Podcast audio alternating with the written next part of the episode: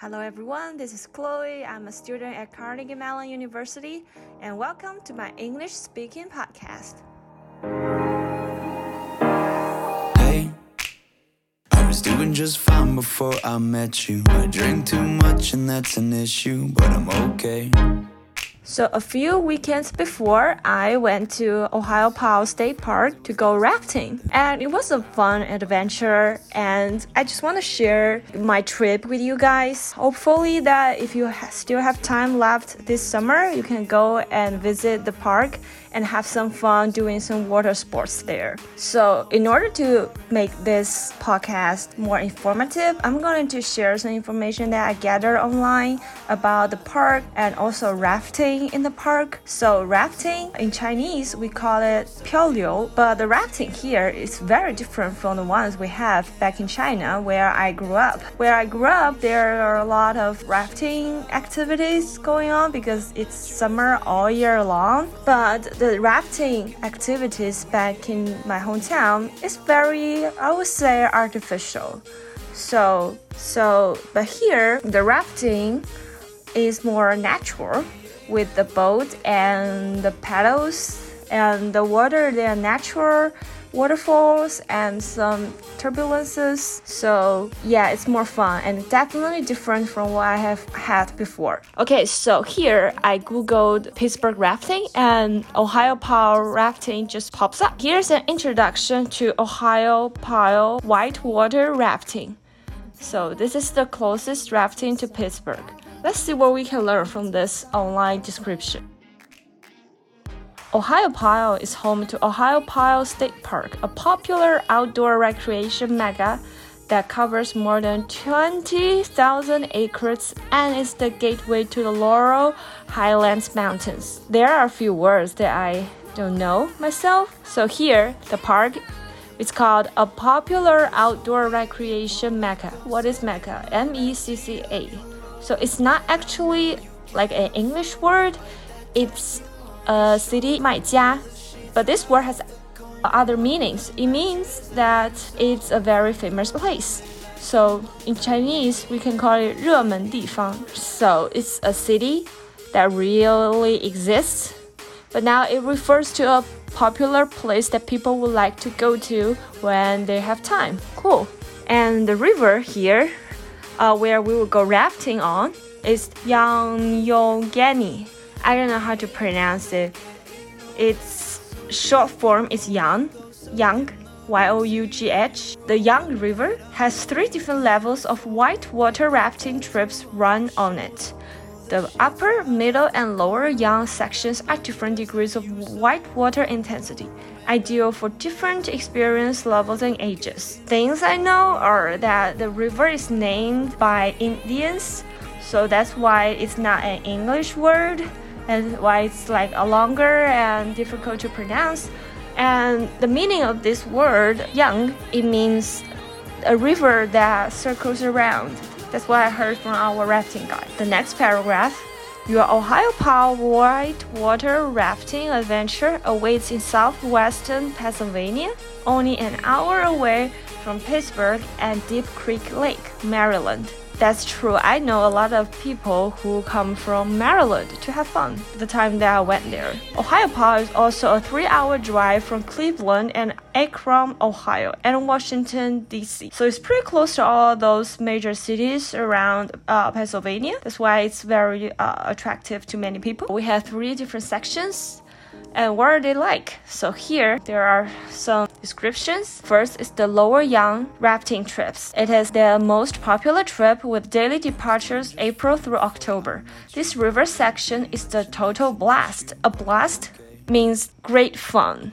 Okay, it's like ah ha ha ha kind of fun. It involves class 3 white water, which means the water is very clean, which means fun waves and fast action, and, and fast action is punctuated by easy meandering sections at regular water level. Meandering, M E A N D E R.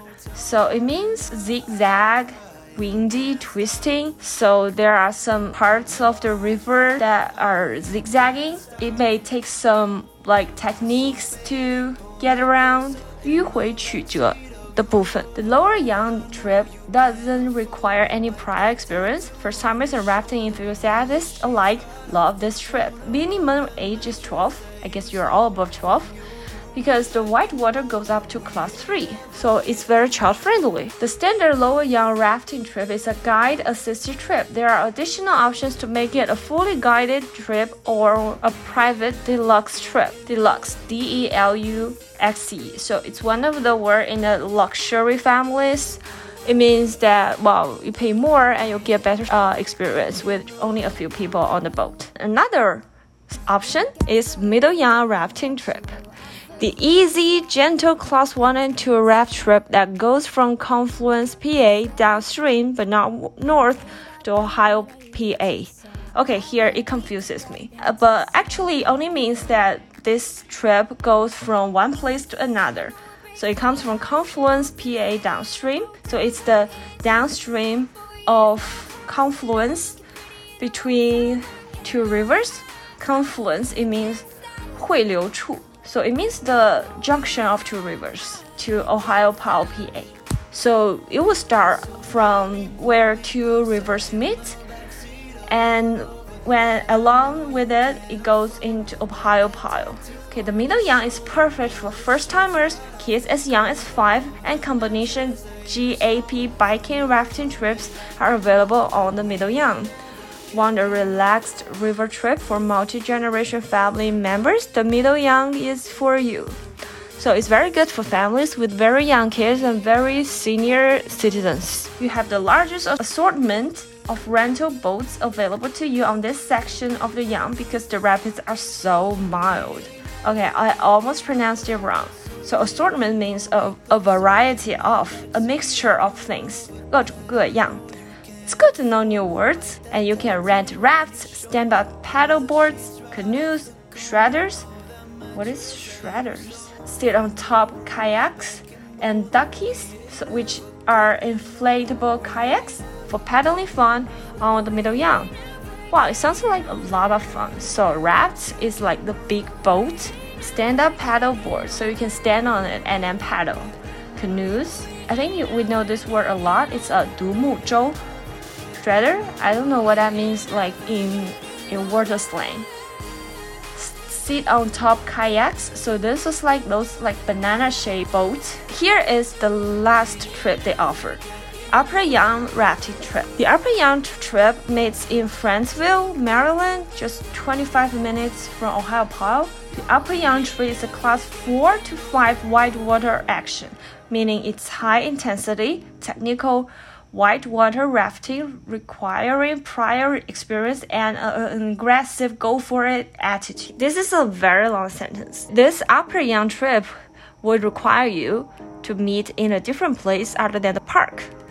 And it's a class 4 to 5 whitewater action, which means that it's more intensive, it's a lot more dangerous, perhaps. And what I think is quite interesting is the expression and aggressive go for it attitude. So if I need to translate that, I would say it means that 来都来了，为什么不呢？In a very aggressive way, like we just gotta do this because we are here. Like why not? They gotta go for it. 加油! So it's very interesting. Like you can use this phrase like in many other places, I guess. Go for it. Okay, minimum age on the Upper Yang is 16. Technically, the Upper Yang is not an Ohiopyle rafting trip in that it does not start and or go through Ohiopyle. The Upper Yang section we run is in the far northwest corner of Maryland, directly south of Ohiopyle, PA. We're putting it here on the Ohiopyle rafting page because it is part of the Yang River, which does not flow through Ohiopyle in the middle and lower section. The lower Yang are probably most suitable for students like us because we're old enough to experience something more exciting. But I'm very interested in these Yang trips. And actually, they have their release schedule. Okay, that's basically what I'm learning, like what I've learned about rafting before I went on the trip.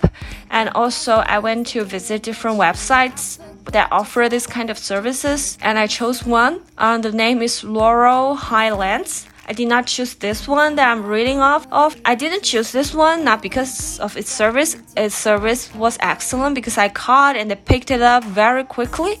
It's just that they don't have really like available and suitable time for me, for me and my friends, and that's why I didn't choose it. But I believe that they are as good as the one that I chose. That's my sharing of my trip, and I hope you like it.